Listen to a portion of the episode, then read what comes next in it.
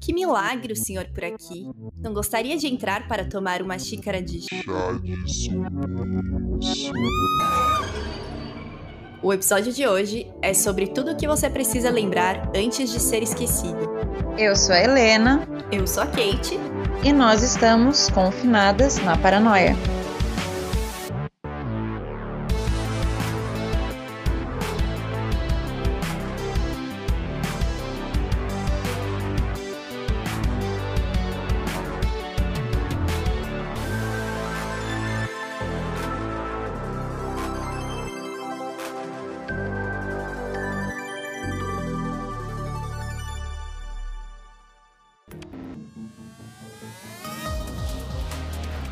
Lembrar que o objetivo do podcast Confinadas na Paranoia é gerar conteúdo de entretenimento e reflexão.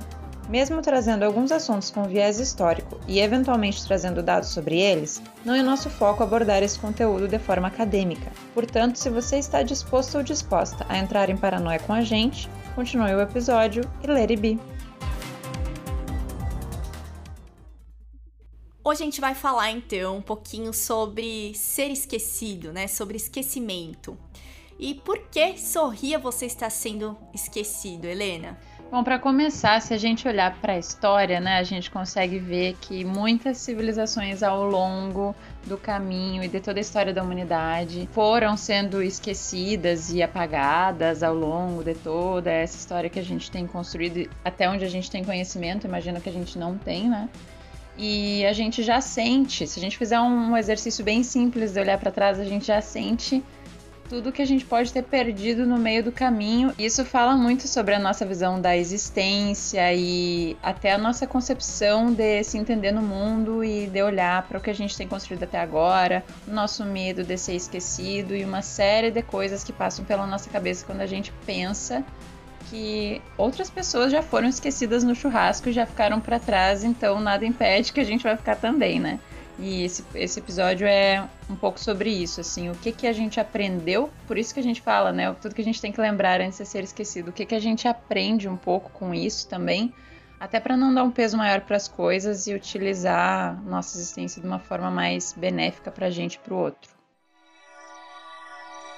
A gente resolveu começar essa reflexão hoje olhando um pouquinho para a história, né, da nossa humanidade. E quando a gente faz esse exercício, uma das civilizações que a gente encontra, que na verdade, né, a gente não sabe se realmente existiu ou se foi uma, uma lenda aí que foi inventada. Um devaneio. Exato. Mas que é a história de Atlantis, ou Atlântida. Atlantis, além dela ser uma lenda, ela sempre foi descrita como uma civilização muito inteligente, né? Muito perfeita, etc. Mas ela também foi retratada muito em materiais de entretenimento, né? Então a gente tem filmes, filmes da Disney, por exemplo, né? Que já tentou usar Atlantis como tema. A gente tem games como Assassin's Creed, Fortnite, que já tentaram usar essa civilização como tema. Mas de onde que foi a primeira faísca, assim, para isso surgir? A primeira menção, né, de Atlântida, na verdade, e até hoje a única em termos que não são de entretenimento, como tu bem falou, é de Platão. Quando surgiu essa menção de Atlântida, ela começou a causar muito burburinho, né? E muitas pessoas levaram a sério a ponto de estudar, e hoje há uma série de estudos de onde ficaria, afinal, a Atlântida de, Platão. Atlântida, na, no relato de Platão, era um povo, né, na verdade era uma ilha, de um povo muito avançado, com um conhecimento muito avançado, que viveu em paz e de uma forma dócil, inclusive com a natureza, por muito tempo, mas chegou um dado momento da história que a galera deu aquela corrompida básica que a gente, toda a raça neste planeta né? tem que passar, exatamente, não dá para viver em paz. Deu aquela corrompida e era uma sociedade muito evoluída, então, né, no diálogo dele, nos diálogos ele falava que era uma sociedade com muito conhecimento tecnológico, enfim, e acabou se corrompendo e enfureceu os deuses. E os deuses, por conta dessa fúria, com todo a, toda a arrogância, a ganância desse povo, eles enviaram uma série de tempestades, de terremotos e coisa arada para a galera realmente dar aquela desaparecida básica mesmo. E aí, nesse relato, Atlântida foi uma terra que sumiu da noite pro dia. Eles afundaram, né? Foi uma, uma ilha que afundou e se perdeu. Eu, particularmente, assim, né, um pouco cética, acredito que isso foi só uma metáfora ou um leve delírio de Platão, né? Eu também acho, né? Não quero nada contra Platãozinho, mas Pelo acho que assim, foi longe demais. É. Maravilhoso Platão, but a gente a gente sabe o quanto que essas metáforas eram criadas, né? Principalmente trazendo os deuses aí como uma lição de moral e tal. E fica bem claro também nessa narrativa, né, dessa história que ele conta, o quanto que ele escreveu isso para mostrar que o ser humano também se corrompe, né? Eles viviam em perfeita harmonia, perfeição, eram super inteligentes e tecnológicos e em um certo momento eles acabaram se corrompendo, né? Mas isso não impede que os seres humaninhos paranoicos criassem várias outras teorias, né, sobre o que aconteceu com Atlântida nesse período de tempo, né? Primeiro falando que ela realmente existiu e depois todas as teorias malucas falando de como ela deixou de existir, né? Eu acho bem curioso também a gente pensar que, na verdade, tem vários relatos que falam que não é que Atlântida, assim, a história da Atlântida não, seja totalmente ficcional. Ela tem, inclusive, muita, tem muitos estudiosos que procuram referências na história, coisas que aconteceram antes do tempo de Platão, para relacionar isso com a construção do, da lenda de Atlântida, né? Mas não uh, que fosse algo totalmente construído na cabeça dele. Foi algo que pode ter sido uma história que se distorceu com o tempo de um povo que realmente sofreu uma série de catástrofes. Inclusive, uma das teorias que surgiu, né, que pode ter muita influência no relato de Platão de Atlântida, é a, a, a, ilha de Santorini, que foi uma, uma ilha que realmente existiu e por conta de uma série de catástrofes e inclusive uma erupção vulcânica,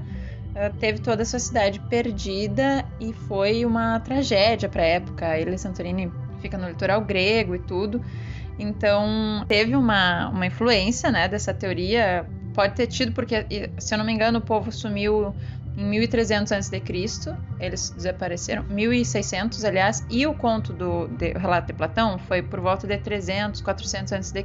Então a gente tem uma uma história que pode ao longo do tempo ter sido modificada e tudo através do relato dessa sociedade, dessa cidade que foi tragicamente devastada e tudo por conta dessa erupção e ter chegado até os ouvidos de Platão e se transformado em Atlântida. O que não deixa de ser uma sociedade também, uma cultura que se perdeu por conta de uma catástrofe, né? E é exatamente por isso que a gente resolveu trazer essa história aqui também, né? Porque por mais que a gente saiba que não existem provas, né, tão concretas assim, de que existiu de fato uma Atlântida, né, uma Atlantis que se originou ali no Oceano Atlântico e etc., com certeza foi inspirada e é uma civilização que se perdeu, né, que tá só na, na lembrança aí ou só na essência desse mito. Exato, e tem uma série de, de teorias, né? Assim, qualquer Google a gente já acha uma dezena de teoria de Atlantis, cada uma acontecendo uma coisa diferente. Total. O pessoal falando que teve Atlantis em Bahamas. Na verdade, a Atlântida não era no Oceano Atlântico, não era essa joke, essa pegadinha toda, era nas Bahamas. Exato, não, e não faz muito sentido também quando você compara ali no mapa, Sim. né? Porque, tipo, a ideia é que Atlantis teria surgido ali no Estreito do Gibraltar, né? No Mediterrâneo conterrâneo e aí, de repente, ela se perdeu no Triângulo das uhum. Bermudas, em Bahamas. Não, e tem várias teorias, né? Tem teoria de que ela foi deslocada até a Antártida e aí o povo congelou e não sei o que. E aí tem várias coisas que são bem pegadinha também que acontecem ao longo da. quando a gente tem essa criação de, de mitos, assim, que é o fato de não poder pesquisar também, né? Porque não tem como pesquisar na Antártida, não tem como fazer esse tipo de, de coisa, de, de alegação para conseguir descobrir se tem uma cidade perdida ali embaixo, enfim. Mas no relato de Platão, seria entre os pilares de Hércules ali no Estreito de Gibraltar. Até porque a primeira prova, né, que acaba invalidando é justamente porque, tá, ela tava no, no Oceano Atlântico ali, no Mediterrâneo, e ela afundou, e por que que a gente não tá encontrando nada, né? Tem, assim, algumas coisas que são encontradas no fundo do mar, né, e que são até creditadas a Atlantes, né, e são creditadas à existência dessa civilização, mas poderia ser qualquer outra civilização, né, que foi representada dessa forma. Realmente não tem como a gente saber. É, hashtag reflitão. Mas a questão aí também é que mesmo que não haja, eu acho isso muito curioso desses povos, sabe? Ele, elas, assim, é, são sociedades que se perdem e tudo, e a gente também tem muitos mistérios ao redor do mundo que são construções que a gente não consegue explicar, Stonehenge, mas tem tantas coisas que a gente não consegue explicar, que às vezes eu acho que a gente olha muito para as coisas, né? Mas o que se perdeu em termos de conhecimento dessa sociedade que a gente não vai conseguir acessar, porque era uma tecnologia, assim, uma tecnologia não no sentido de, assim, informatizada, do jeito como a gente constrói hoje, né? Mas era um saber que é muito impressionante para a época, assim, as técnicas envolvidas, uh, os sistemas, enfim, uma série de coisas. Para a época era muito avançado e eu sempre me questiono aonde a gente chegaria, né? Se a gente não tivesse perdido certas coisas, porque isso atrasa muito o nosso desenvolvimento em alguns aspectos e até da concepção né, da, da natureza e tudo, que é algo que cada vez mais a, a evolução do jeito como a gente trata hoje não né, ignora. E esse tipo de coisa isso realmente desapareceu, né? Mesmo que a gente tenha essas construções que a gente não sabe explicar como foram feitas, ou que a gente entende que demandaria de uma tecnologia muito mais avançada do que a gente consegue conceber que eles tinham na mão, a gente perdeu esse acesso, né? Esse meio do caminho. A gente não sabe como essas coisas aconteceram e talvez do jeito como a gente construiu nossa inteligência a gente não vai saber mesmo, porque não era o mesmo tipo de entendimento das coisas, não eram os mesmos sistemas, uma série de coisas, né? E aí, quando a gente pensa também em civilizações que a gente tem provas mais concretas de que de fato existiram e etc., né? Falando das, desses monumentos históricos que a gente sabe um pedacinho ali da história, mas não sabe muito. Um exemplo bom é a Ilha de Páscoa, né? Que ela é super famosa ali pelos moais que os Rapanui construíram, que eram como deuses ali para eles, né? Que construíram assim há mais de dois mil anos e que até hoje, quando a gente olha, é bem chocante, né, pra gente, porque são estátuas enormes que a gente pensa como que isso foi construído. Tem até alguns arqueólogos que dizem que eles construíram aqueles monumentos nas próprias pedras e depois transportaram eles ali para frente do mar, né? Mas é muito abstrato. Como que eles moveram pedras tão pesadas no meio da, da floresta, né? Com a tecnologia que eles tinham ali na época e etc.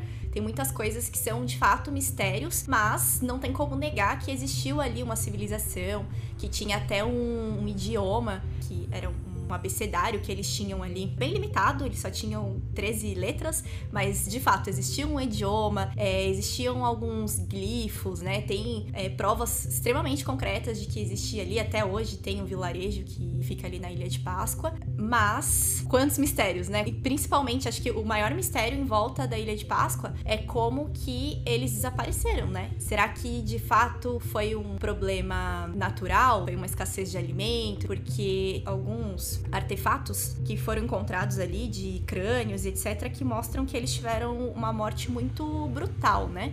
Então, fica aí o, o mistério também de como que eles desapareceram assim do nada. Vamos ficar no famoso achismo mesmo, né? Porque que, que legal, né? Que a gente fica no achismo porque a gente tem alguma coisa pra ocupar a cabeça, mas ao mesmo tempo, poxa vida, né? Seria tão legal ter resposta de algumas coisas. Eu, eu fico muito, até com uma ansiedadezinha, assim, de querer saber sanar alguns mistérios. E a gente nem precisa ir tão longe para falar sobre essas coisas, infelizmente, né? A gente não precisa ir tão longe, porque se a gente for olhar para o nosso próprio país, a gente já vê muita coisa que se perdeu com a própria dizimação do povo indígena, dos povos indígenas, porque eram várias tribos, né? Enfim, com vários costumes diferentes, com coisas que a gente não chega, inclusive nem estuda, né, na aula da história. Então, quanta coisa a gente perde. Como é triste pensar numa cultura como a cultura indígena, por exemplo, sendo perdida, né? Eu acho uma coisa muito triste, assim, entender que a, até a relação, assim, da medicina natural, uma série de coisas que a gente hoje está muito distante, como eu falei antes, parece que a forma como a gente está construindo a nossa inteligência não dá uma abertura para a gente buscar. É, a gente teria que dar muitos passos atrás, sabe, para a gente conseguir entender, talvez a forma como eles lidavam com a natureza e como que a natureza se tornou a medicina deles, sabe? E não só isso, mas uma série de outras coisas, sistemas, enfim, é, rituais e coisas que a gente perde ao longo do tempo porque foi esquecido, né? Sim. E culturalmente falando também, né, Helena? O que, que a gente perdeu de cultura que a gente não sabe, né? Porque tudo que a gente encontra dessas civilizações é, são pequenos fragmentos, né? São alguns resquícios que a gente tenta contar uma história ali, ou que a gente pelo menos prova que eles existiram. Mas todo esse conhecimento ancestral, todos esses costumes que estão ligados à religião também, que se perdeu, né? Que acabou tendo uma religião dominante aí no né? Ou grande parte do mundo por causa da colonização. Mas a gente nunca vai saber quem de fato estava sendo representado ali naqueles moais, né? Será que realmente eram deuses? Ou será que eram líderes, né, daquela civilização que estavam sendo representados ali? Infelizmente, são respostas que a gente ainda não tem, né? É, se a gente entra nisso, a gente fica de cara, né? uhum. né? É. Não, a gente tem muitas, muitos exemplos aí, se a gente for falar, né, amiga? A gente tem museu nacional, é muita coisa que se perde, inclusive por negligência, porque hoje é bem inadmissível a gente perder um museu nacional, né? Mas enfim, a gente tem muitas coisas que se perdem e que acabam apagando pedaços da, gente mesmo, né? Porque a gente também tem um pouco dessa relação de olhar para trás para se entender, né? Sim, e quando a gente pensa na causa também disso tudo, né? Acho que um ponto importante para a gente lembrar aqui, que para alguns foi uma evolução, quando a gente olha por um certo ângulo, de fato foi uma evolução, que foi a, a colonização, né? Desses lugares, mas que a gente tem que lembrar que tem um lado muito triste que é de dizimar, de fato, aquele povo que era nativo dali. Então, como você mesmo disse, uh, os povos indígenas aqui no Brasil, a gente sabe muito bem o quanto que é, a gente sofre para deixar essa cultura, né, viva ainda. E ainda falando desses males que a colonização traz, olhando também para trás, né, para a história, a gente tem outras civilizações que deixaram muito mistério e desapareceram por causa da colonização, né? Como por exemplo Machu Picchu, que a gente sabe aí da riqueza dos incas, né, de toda essa civilização, mas como que, que esse lugar que é cheio de mistério, que parece ser tão religioso, né? Quase um lugar mágico, né? A gente tem é, amigos que já foram para lá e contam pra gente o quanto que é espiritual ali o local, né? Tem até algumas histórias de que o lugar ali era um lugar sagrado, né? Um lugar onde aconteciam rituais, etc. Que os incas saíram dali por causa da colonização dos espanhóis, né? Saíram meio que fugidos assim para que a cidade continuasse escondida por um tempo. Fora isso, a gente tem também lá atrás, quando a gente volta muito, um pouquinho da história dos celtas, né? Tem um livro muito bacana que chama Bruxas Celtas. O intuito do livro, assim, mais do meio dele pro final é falar um pouquinho sobre o feminino, né? E como que o feminino na, na antiguidade, dentro dessas civilizações bárbaras, né, se comportavam. Mas no início desse livro, ele conta um pouquinho pra gente sobre como que a civilização celtas, a história dessas civilizações foi um pouco negligenciada. Por exemplo, quando a gente fala de povos celtas, quem de fato eram os celtas, né? A gente tem que pensar que não foram os celtas que escreveram a história deles mesmos, né? Então o livro traz ali pra gente um panorama que existiam vários povos bárbaros diferentes, com culturas diferentes, né? Com religiões e hábitos diferentes, mas que pelos colonizadores, que foi quem retratou esse povo, eles classificavam todos eles como bárbaros, né? Todos iam pro mesmo balaio e eram a civilização celta. Mas não, muita coisa se perdeu ali, muita cultura se perdeu, muita coisa não foi é, registrada, né? Infelizmente. Uma generalização, né? Uma cultu de culturas que tinham especificidades. Isso é muito complicado. E aí a gente também tem outro exemplo de história né, mais antigo, assim, que também tem muitas questões que, poxa vida, implicou numa série de atrasos da, da, evolução e, enfim, uma série de coisas que foi a queima da Biblioteca de Alexandria. Se eu não estou enganada, ela aconteceu por volta do, de 414 a.C. Foi um ano depois da morte de Hipátia, que foi uma filósofa perseguida, inclusive, por, pelas mesmas pessoas que incendiaram a Biblioteca de Alexandria uh, por conta de dogmas, enfim, por ser uma filósofa e tudo, naturalmente era vista como inimiga. E aí a questão é que essa biblioteca ela tinha, ela era uma biblioteca de uma forma como né, nunca foi. Acho que a humanidade nunca mais construiu algo tão grandioso quanto construiu uh, quando foi a biblioteca de Alexandria. Tinha zoológico, tinha laboratórios de secar e tal, e estudar anatomia. E na mesma biblioteca, com tudo isso, reuniam mais de um milhão de, de obras. E lembrando que naquela época não era livro da Amazon, né, gente? Era obra escrita que todo mundo que escrevia um livro tinha que ter uma cópia na Biblioteca da Alexandria. Então foi a primeira vez que a humanidade se mobilizou para reunir todo o conhecimento que existia, bem menos infraestrutura, digamos assim, do que a gente tem hoje, porque menos conhecimento eles não tinham, eles chegaram às mesmas conclusões que, que nós chegamos dois mil anos depois. Como que eles chegaram nessas conclusões? Tem que ter um outro caminho, sabe? Que não é o, o caminho que a gente conhece. E isso me mostra muito que existem diversas formas de inteligência, diversas formas de construção de conhecimento que não são necessariamente as nossas. Produção de conhecimento que existia num só lugar, numa grande internet a, a Biblioteca de Alexandria era a nossa internet na época. Sim, não, sem falar que, que ali foi o início de muitas grandes descobertas, né? Sobre o universo, Sim. principalmente, observação do universo, etc. E aí que entra, eu acho, a maior questão, sabe? Porque quando a gente está falando de Alexandria, a gente está falando de uma perda inestimável de conhecimento, porque desde aquela época, imagina isso, faz 2.500 anos, em torno disso. Desde aquela época já haviam filósofos e teóricos e físicos, enfim, né? Falando, por exemplo, que a Terra não era o único planeta no sistema solar, que a Terra não era o centro do universo, e a gente demorou quase dois mil anos para descobrir isso. Que era redonda. Que não era plana, é, exatamente. Rindo de nervoso. Exatamente. Então, assim, a gente, pra vir uns idiotas depois e falar que é plana, aí é complicado, gente. Aí vocês não, não ajudam a gente mesmo. Socorro, gente. Mas aí eu fico pensando nisso. Como que essas pessoas, com a nossa, né, a que a gente construiu hoje, principalmente no Ocidente, porque a nossa cultura ocidental, ela ignora muito do que é dos outros tipos de conhecimento que, que surgiram ao longo da, da história.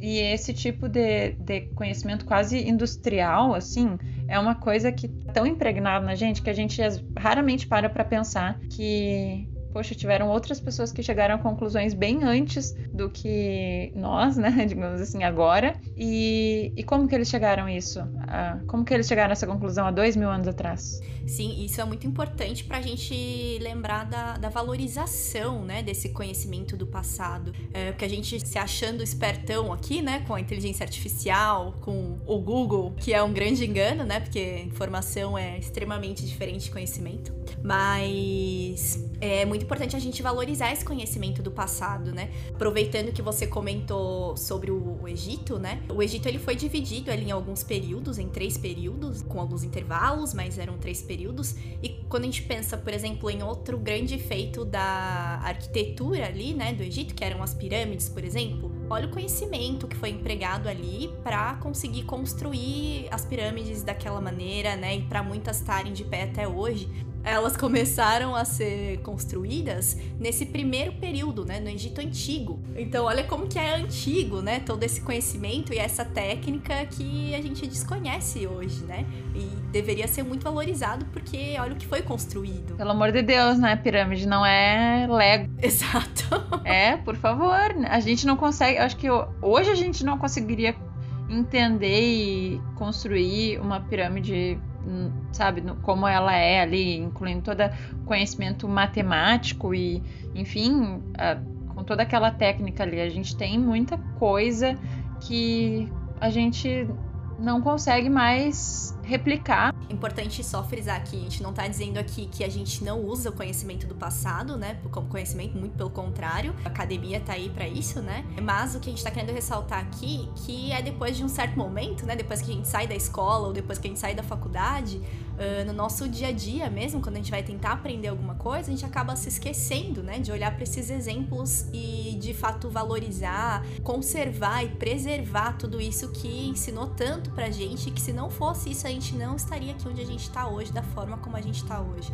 Uhum, e que a gente nem consegue explicar. Então, meu Deus, a gente tem mais aqui olhar cada vez mais e se fascinar com isso mesmo, porque Talvez assim a gente consiga sair um pouco da nossa bolha de conhecimento e apreciar o que outros seres já construíram aqui uh, através de uma inteligência máxima da sua civilização também, né? E buscar cada vez mais as fontes, né, desse conhecimento, tentar se aprofundar mais, né, para entender de onde aquilo tá vindo, não só por questões de você não cair numa fake news, né, que hoje é muito importante a gente se atentar a isso, mas também para entender a fonte, né, para entender as referências para entender é, por que, que pensamento existe hoje dessa forma, né? Por que, que a civilização da forma que a gente vive tá dessa forma? Por que, que a nossa política tá dessa forma, né? O que, que aconteceu lá atrás? A gente precisa criar esse hábito de é, voltar um pouquinho algumas páginas para entender um pouco melhor as coisas. Mas também por isso. E ainda falando sobre coisas que foram esquecidas ou que não são mais tão lembradas hoje como deveria, olha que curioso. Tava conversando com a minha mãe esses dias, por curiosidade, assim, para tentar entender um pouquinho mais sobre a história da minha avó, né? Por curiosidade mesmo, né? Tentando entender quem foram as mulheres da minha família e etc. Eu fui questionando, né, ah, mãe, como que, que a avó era, né? Ela tinha alguma bijuteria, alguma coisa que caracterizava ela, o que ela gostava de comer, como que ela pensava e tal. Minha mãe sabia me dizer muito, acho que ela nunca tinha parado para refletir assim de fato, para criar essa persona da minha avó, né? Mas ela sabia algumas coisas, porque é óbvio, né? Ela conviveu grande parte da vida dela com minha avó. Mas quando eu fui perguntar, quando eu fui me aprofundar um pouco mais para perguntar sobre a minha bisavó, minha mãe sabia bem pouco. E eu achei curioso porque não era o costume, né? Tentar entender a sua origem, assim, né? De onde que você vinha e tal. A forma como minha mãe vivia, né? Quando ela era criança e quando ela teve contato com a minha bisavó, as preocupações eram outras, né? Obviamente. Mas, é, em contraponto, o que eu achei curioso e eu queria trazer aqui pra gente é que a minha bisavó, né? Uma pessoa que não está tão distante de mim, eu não tenho certeza de quem ela era né? Eu sei o nome dela, uh, sei o RG dela, sei lá, né? Sei os, os, documentos e toda essa parte burocrática, mas eu não sei de fato o que ela pensava, como ela se vestia, o que ela gostava de comer, essas coisas básicas que a gente se identifica, né? Ou seja, é uma pessoa que se foi, é uma pessoa que eu não conheci e que, de certa forma, a personalidade dela não foi passada para frente. Olha que louco. Se perdeu, né? E isso em algumas situações isso nos ajuda a ter esses elos. São as coisas que nos ajudam a contar a nossa história também, entendendo um pouco o que, que disso deságua na gente, né? Tem um trecho de um livro que eu li recentemente que, para mim, fez muito sentido nesse, nessa ideia de a história a partir do que já existiu, assim, sabe? Vou ler aqui para vocês. Agora, um poema, né? Já diria o sábio. Para provar que certo conhecimento é real, precisamos nos basear em alguma realidade. Nossas memórias e sensações são incertas e parciais demais. Em muitos casos, é impossível distinguir se um fato que acreditamos perceber é mesmo um fato. Então, para fixar uma realidade como tal, precisamos de mais uma realidade, uma realidade adjacente, a partir da qual podemos relativizá-la. Porém, essa realidade adjacente também demanda alguma base para se confirmar como realidade, ou seja, a outra realidade adjacente que prova que a anterior é real. Essa cadeia se estende a perder de vista em nossa mente e não seria exagero dizer que, em certo sentido, é justamente essa continuidade, a manutenção dessa cadeia, que forma a existência de cada um de nós. Mas se por algum motivo um elo dessa corrente se parte, você fica desorientado. Qual é a verdadeira realidade? Aquilo que há para além da ruptura ou o que há do lado de cá? Turn down for what? Para mim, isso aqui é um tapa na cara de, das sociedades todas que vieram, que virão, que já foram, tá? porque pelo amor de Deus. Inclusive, esse, para quem ficou curioso, esse é um trecho do livro Sul da Fronteira Oeste do Sol, do Haruki Murakami. Eu não sei se é assim que se fala o nome dele, mas se não é, agora vai ser, porque eu acabei de pensar que é. e essa thread aí é pesada, hein, amiga? Nossa! Me lembrei disso também porque faz muita relação com isso que tu falou, de que é a nossa história, né? É um elo da nossa história que a gente fica um pouco desorientado quando a gente não tem muita resposta sobre aquilo, porque a gente também tem uma ancestralidade muito forte, né? Eu pelo menos acredito muito nisso, assim, vejo a, o... Isso é científico também, né? Não é só uma questão de crença. Mas... Claro, claro, genético. Exato. E aí a gente vê como isso é importante até pra gente se entender como ser no mundo. E a quebra desses elos nos deixa um pouco, né? Estou sem saber onde é que eu estou, assim, meio zuzu perdida na floresta. É uma parte um pouco mais micro daquela questão que a gente já trouxe no primeiro EP, né? De Exato. Uh, quem somos, de onde viemos, né? Não é tão complexo, mas de certa forma tem a ver um pouquinho com isso, né? E tava pensando aqui, será que é por isso que a gente quer tanto ter filhos, né? A gente, ser humano, eu digo, tá? Não tipo, ponham palavras na minha boca. Mas, né, nós como raça, né, será que é por isso que a gente quer tanto ter filho em algum momento da vida pra gente não ser esquecido depois? para ter alguém para afirmar a nossa existência? É uma forma de se eternizar, né? Em termos de se, se eternizar, assim, é uma forma de. É uma boa forma de fazer isso às cegas, assim, sem nem pensar muito, né? Só vai se eternizando mesmo. E eu acho que isso, assim, em, em sentido histórico, inclusive a gente via acontecendo muito, né? As famílias reais e tal, prolongando a existência da família como algo maior, uma instituição maior que as próprias pessoas e tal, né? E essa coisa de que precisava ter um herdeiro, enfim, sempre alguém para prolongar a existência. Acho que é uma forma da gente tentar se eternizar. E, de certo modo, é compreensível porque se a gente olha para trás, vê tudo que já foi esquecido, se a gente consegue fazer esse exercício como esse que tu fez, de ver que a tua bisavó já teve alguns apagamentos, imagina como que a gente se sente pensando que a gente está aqui se esforçando que nem uns babaca para construir um monte de coisas que a gente acha que são super importantes, porque a gente está sempre pensando só no nosso umbigo quase sempre. E a gente se lembra de que isso, para daqui a duas gerações, pode nunca mais ser lembrado, né? A gente Sim. pode simplesmente ser o Zé Ninguém. E tem uma música que eu gosto muito, inclusive, que traz isso no título, que é Don't You Forget About Me, do Simple Minds. E é, a música fala justamente isso, né? Não se esqueça de mim, por favor, e tal. Poxa, por favorzinho, nunca te pedi nada, me lembra de mim aí. Então é uma coisa que a gente não quer, na verdade, assim, ser esquecido, né? A gente não gostaria, eu acho que ninguém gostaria de, de passar desapercebido. Todo mundo quer deixar algo. Não precisa necessariamente ser algo completamente em prol de si, né? Mas a gente quer deixar alguma coisa e não quer ser totalmente esquecido, principalmente pela nossa rede, né? Não precisa ser nem numa escala tão grande assim, mas pela rede menor, assim, pela família e tal. Por aquelas pessoas que importam, né? Em outras palavras. Exato, pela aquela nossa rede mais próxima. Então, é compreensível, né? A gente, mesmo sabendo que é uma consequência da história, porque hora ou outra, sim, seremos esquecidos no churrasco, mas vai ser é doloroso pensar que vai acontecer mesmo, né? Vai ficar para trás. Se a tua bisavó soubesse disso, estivesse ouvindo esse podcast, ia ficar chateadíssima. Total. Eu, pelo menos, no lugar dela, ficaria. Eu estou chateado por ela, sério. Imagina ela? Sim. Nossa, eu lembrei de uma coisa agora, que é uma pegadinha. Coloquem aí no, no YouTube, amigos. Garota Invisível. Ai, meu, eu tô rindo piada. aqui, Ai. mas, gente, é, uma, é um misto, quando vocês forem assistir, é um misto de tristeza é muito triste e mesmo. sarcasmo, assim, tudo junto. Porque é, é uma pegadinha, né, que é feita com crianças, onde quem tá aplicando a pegadinha é, tira previamente ali uma foto sem a criança, e aí diz pra criança que vai fazer uma mágica com a criança e joga um lençol em cima dela, fala ali umas palavras, né? Alakazam. Combina com todo mundo que é pra mágica dar certo.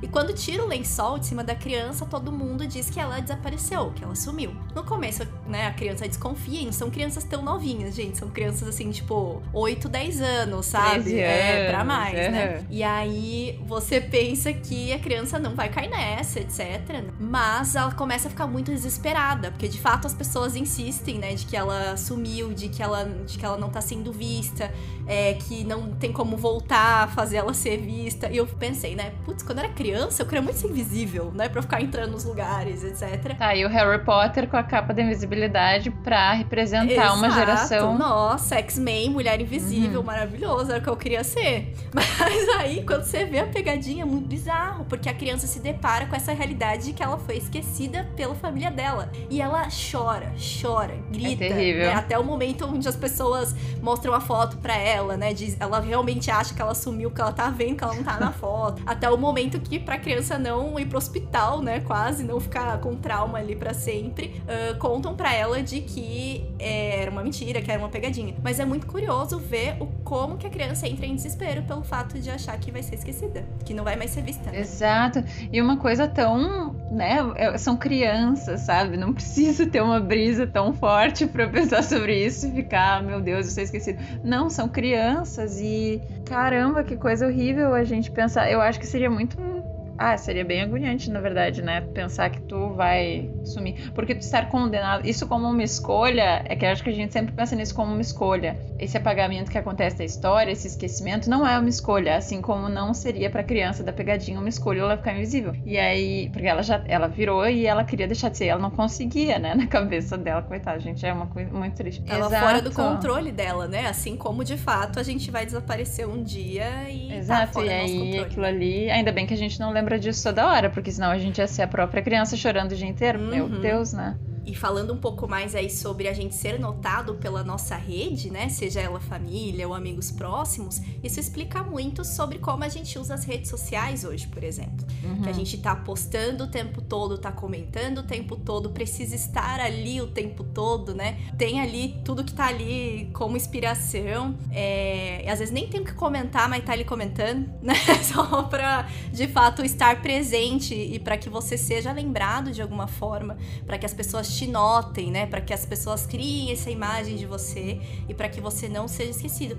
Por isso que eu acho que essa coisa de você dar um tempo das redes sociais é um baita ato de coragem hoje em dia. Exatamente. Não, e a gente tem um ditado que nos que reforça isso, né? Quem não é visto não é lembrado. Gente, o que, que é isso, sabe? Se isso não são as redes sociais. O próprio fato do story sumir 24 horas depois e as pessoas estarem sempre alimentando isso, sabe? Uma coisa assim, quase com um vício de, de mostrar que tá nativa, que tá vivo, que tá fazendo coisas, que tá vivendo, aproveitando. Exatamente. É um. Vários biscoitos, um pacote inteiro, sabe? E eu fico pensando que isso de, de ser low profile por muito tempo eu mesma já pensei, meu Deus, como eu posto pouco, tinha que postar mais, demoro muito para atualizar meu feed. Na quarentena, eu acho que esse foi um desafio para muita gente, porque não tinha foto de viagenzinha para ficar tirando, não dava para ficar tirando foto furando a quarentena porque tava correndo o risco de ser exposto. Então, né, tinha um monte de coisas assim que um monte de coisas que ficaram muito nítidas hoje assim, de que tu não postar, às vezes é como se tu não tivesse vivido e tu não viver é como se tu não estivesse vivo, né? Como se a tua existência não estivesse sendo contada. Não é só que você precisa ser lembrado, mas você precisa ser lembrado por lacrar, né? Você precisa ser lembrado por ter postado a coisa certa no momento certo. Você precisa ser lembrado por estar fazendo uma coisa muito bacana. Então é bem doente, né? Quando você para pra pensar. É muito complicado. Mas é isso aí mesmo, cara. As pessoas querem se ser lembradas a todo custo ficam postando lá, aí fica enchendo o story de pontinho. Puta merda, que coisa mais chata. Nossa. Ah, gente, por favor, sabe? Vamos ter um mínimo de respeito também quando vai fazer stories. Entendo que vocês querem ser lembrados, porque eu não faço isso. Tu fazia skate. Respeita meus stories. Respeita meus stories, exatamente. Poxa vida, já basta. E a gente pensa, e também tem isso, né? Quanto tempo as pessoas ficam na rede e aí já sentem. Isso é para outra brisa, isso aqui é para outro podcast. Mas as pessoas sentem que não viveram as coisas de verdade por não estarem vivendo e estarem só no celular e ficarem lá vendo as coisas só dos amigos. Mas ao mesmo tempo, tu não vê o que teu amigo posta é como se tu não estivesse vendo a vida dele, como se ele não estivesse uhum. existindo para ti. É. Ali, né? E uma série de coisas assim que é tudo relacionado a um cenário da existência. Eu acho que tem muito isso, sabe? A gente, com, na forma como a gente vive hoje a nossa existência mesmo, a gente tem uma existência física de troca, de contato e tal, que está sendo extremamente afetada por causa da, do isolamento social, mas a gente tem uma outra dinâmica da existência nas redes que é muito desesperada e ela meio que foge de todas as construções que a gente estava fazendo até agora, assim. Então é uma coisa, é, é, um caso à parte, basicamente, de existir, né? Tem uh, um filme chamado Transcendente, inclusive, que é um filme que a pessoa se armazena toda num grande HD, né? Aí fica lá se, se passando para os outros como se fosse um vírus. Ah, gente, sabe? Então, assim, a gente começa a ter uma, uma relação diferente e até querer driblar um pouco essa nossa finitude, né? O fato de que a nossa história vai encerrar. Por, em alguns sentidos, eu acho que tem coisas boas, como, por exemplo, a gente não perderia a imagem da bisavó da Kate, né? A gente teria talvez alguma uma persona dela mesma então, para fins de ancestralidade, talvez até seja algo interessante, assim, a ser de ser utilizado, mas para outros fins acho bem complicado porque a gente acaba vivendo mais prisioneiro disso do que utilizando isso a favor de um, de um legado de, de crescimento, de evolução real da existência, entendendo o passado, sabe? E botar um pouquinho a mão na consciência também, porque tipo tô postando aqui um milhão de fotos, né, freneticamente, mas. Ou, enfim, tô uh, ficando famoso aqui de alguma forma, mas isso tá muito relacionado com o porquê a gente existe, qual que é o propósito da nossa vida, né? Uh, então, vamos botar a mãozinha aqui na consciência um pouco para pensar, né? Será que o que eu tô fazendo aqui agora com essa ação é para reforçar a minha ação de fato, né? Algo que é bacana, que eu estou fazendo, que eu vou agregar de alguma forma sem agredir o outro?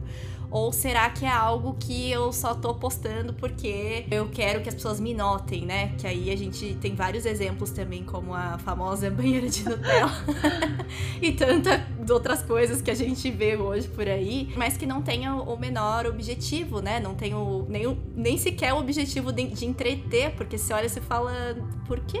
O que a pessoa tá fazendo isso, né? Você não entende. É exatamente. Why? Why? Não, e é o tipo de coisa que, de fato, acho que entender porque, por exemplo, quando a gente, né, no início do podcast, a gente falou sobre vários temas de sociedade. E olha só isso, olha só essa, essa comparação aqui. Me acompanha aqui. Pega na minha mão e vem. Olha só, gente. A gente está falando da construção de uma sociedade, de várias sociedades, na verdade, inclusive de sociedades que a gente nem sabe se existiram de verdade. Mas em nenhum momento a gente está falando dessa construção só como indivíduo por uma necessidade egoísta, né? A gente não tá falando disso assim de uma forma egocêntrica. Isso que eu acho muito válido quando a gente pensa de fato em, ah, tudo bem, a gente vai ser esquecido, beleza. Mas se a gente está fazendo as coisas só para não ser esquecido pelo individual, acho que a gente tem essa complicação de se separar e ver as construções que a gente pode fazer no geral, que é sobre isso que esse podcast se trata, né? No caso, esse é o tema do nosso episódio, é bem mais voltado de fato para as construções num, num todo, assim, num sentido de coletivo. Não anula a construção individual que a gente faz, pelo contrário, né? Mostra que toda a construção individual tem um papel dentro de um coletivo, mas uh, dependendo do, da forma como a gente utiliza o nosso tempo, a gente não está fazendo algo pelo coletivo, a gente está fazendo algo simplesmente pela fama, pelo status, pela qualquer coisa, uhum. mas não para pensar a existência e até o fato de ser esquecido, mas ainda deixar algo de bom para frente como algo por todos e não só por si, né? Uhum. E será que vale mesmo a pena a gente ser lembrado a qualquer custo, né? Talvez valha, né, para algumas pessoas, em algum contexto. Não tô tirando o valor disso, né? A gente não tá com esse papel aqui, não é esse o objetivo. Mas sim trazer essa reflexão de que esse custo, esse valor que a gente tá pagando, né, para isso, pode ser muito caro, né, no futuro e pode não preencher a gente verdadeiramente. E aí que é a grande questão pra gente entrar em parafuso, né? E ainda falando sobre isso, né, de se a gente tá deixando, se a gente tá buscando construir coisas de uma forma, no mínimo, sadia, no sentido coletivo, aí a gente volta, que nem Inês Brasil, né? Falando, ó, ó, o gancho lá atrás, fechando no verso lá atrás, assim, aprendi com o Roberto Carlos, que assim, ela tá voltando. Olha só, a gente volta lá nos Atlantes. Que o exemplo de Platão, ele falava justamente de uma sociedade que se perdeu na arrogância, na ganância, numa série de coisas, e era, de certo modo, né, um alerta para o ser humano pensar no que, que ele estava se tornando e era basicamente uma metáfora. Inclusive, né, sempre que a gente fala de Atlantis tem muitos comentários a respeito do tipo, ah, será que nós não somos os Atlantes? Será que Atlantis não era uma profecia sobre nós mesmos? Porque afinal de contas a gente já vê, inclusive, a natureza, né, se rebelando. Se rebelando não, porque na verdade ela tá tomando o espaço que era dela e todas as coisas que a gente acabou modificando, enfim,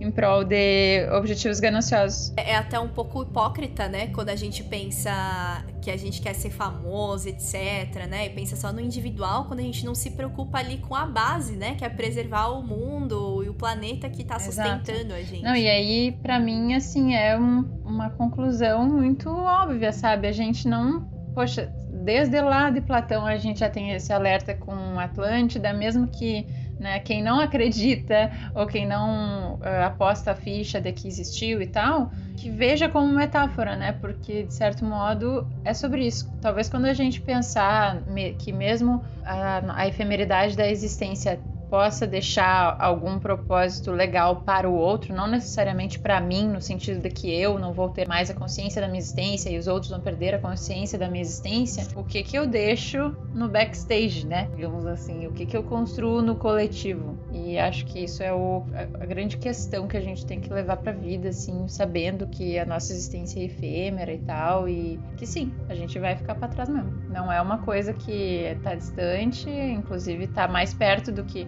a gente uh, imagina com essas alegorias todas de sociedades inteiras que desapareceram nossa existência desaparece em questão de geração, ela já tá esquecida, né? Então é mais, eu acho que é mais por esse caminho mesmo, sabe? De pensar nessa questão do coletivo e tal, e entender que nem sempre vai ser o legado da forma como a gente imagina, mas talvez seja o que precisa ser feito. Sim, e tendo consciência também de que o tempo vai passar, né? É inevitável, e com ele vai vir o o esquecimento, né? O que, que a gente pode fazer para preservar a história, a memória daquilo que a gente considera realmente importante, né? O que, que a gente pode fazer, o que, que a gente está fazendo no nosso dia a dia não só para construir a nossa fama, o nosso legado e tudo isso que está intrínseco no nosso ego, mas o que, que eu estou fazendo para nesse fator aí coletivo, né? O que, que eu estou ajudando a manter vivo na memória das pessoas, né? Isso está agredindo alguém? Isso faz sentido para que a gente evolua de uma maneira saudável? Acho que é muito importante a gente se questionar nesse sentido. Uhum. E também a aprender a viver mais. Vou cair num papo coaching aqui, pessoal. viver num sentido mais presente mesmo. É, é clichê, mas eu sempre digo que clichê existe porque é uma verdade repetida muitas vezes, porque precisou ser repetida muitas vezes, sabe? Então, talvez a nossa forma de manter a lembrança é a existência em si mesmo. A nossa lembrança é o momento em que a gente está vivendo nós temos a opção né, de perpetuar o legado e passar o bastão à frente, ou a gente pode deixar o bastão cair com a gente, com o nosso próprio ego, né? Total. E a escolha é sempre nossa, tanto do que é passado, do que a gente de fato faz esse esforço para perpetuar, quanto se a gente vai passar ou deixar de passar. Chegamos ao fim de mais um Confinadas na Paranoia. Muito obrigado você que ficou com a gente até aqui. Siga a gente no Instagram, lá a gente tá postando conteúdo durante toda a semana, tanto com as referências do que a gente tá falando aqui, como também com alguns easter eggs, né, para deixar um gostinho do que vem por aí. Então, segue a gente lá, arroba Confinadas na Paranoia. Lembrando também, pessoal, que lá pelo Instagram a gente pode receber sugestões de vocês de conteúdos e pautas paranoicas que vocês querem ver por aqui, então não deixem de interagir. A gente está aguardando lá e publicando esse conteúdo com muito carinho. Então a gente aguarda também a contribuição de vocês para fazer esse podcast cada vez mais paranoico, mais interessante para todo mundo. Então é isso, até a próxima, pessoal. Até a próxima e lembrem-se das paranoias.